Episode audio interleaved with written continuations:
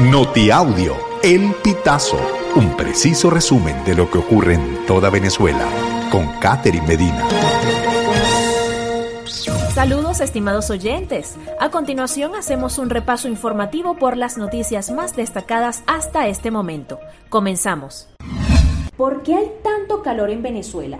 Esto explica el meteorólogo Luis Vargas. Las altas temperaturas que se han registrado en los últimos siete meses en el país son provocadas por el fenómeno climático El Niño y el calentamiento global, según informó el meteorólogo Luis Vargas.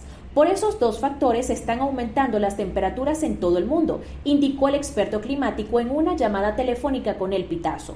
Detalló además que cuando el niño llegó, durante el segundo semestre del año pasado, se consiguió un planeta más cálido y por eso no se sintió el tradicional frío de diciembre o enero. En Miranda, sindicato denuncia, presunto SEBIN amedrenta a educadora por no asistir a clases.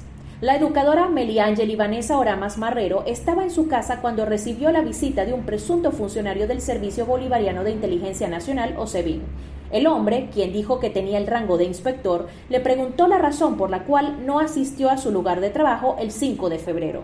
La educadora cumple con el acuerdo establecido entre maestros y representantes de dar solo dos días de clases.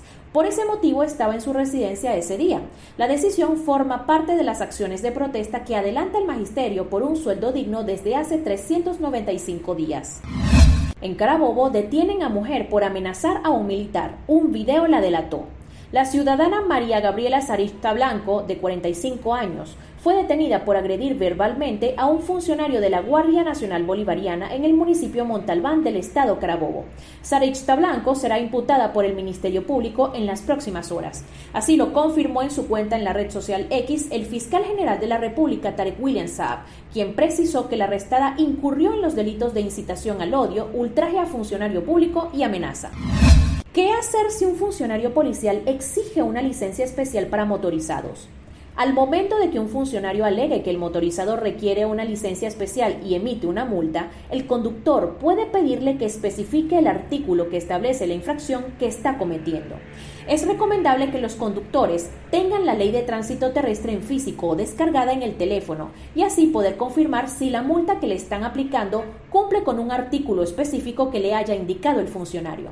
Si la multa no cumple con ningún artículo ni coincide con lo que le dice el funcionario, el conductor puede indicarle que va a grabar el procedimiento. Repartidores venezolanos en Chile ayudan a víctimas de los incendios. En medio de la peor tragedia desde el terremoto y tsunami de 2010 en Chile, un escuadrón de motos irrumpe en los suburbios de Viña del Mar, dominado por voraces incendios, en un gesto de solidaridad. Son migrantes, en su mayoría venezolanos, con mochilas llenas de donaciones de agua y comida. Se hacen llamar una fuerza de apoyo humanitario.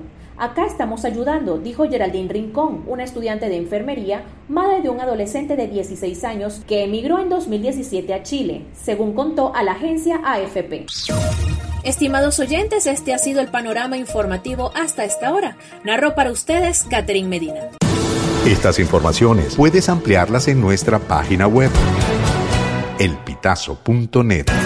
También Recibimos tus denuncias vía SMS o WhatsApp a través del 0414-230-2934.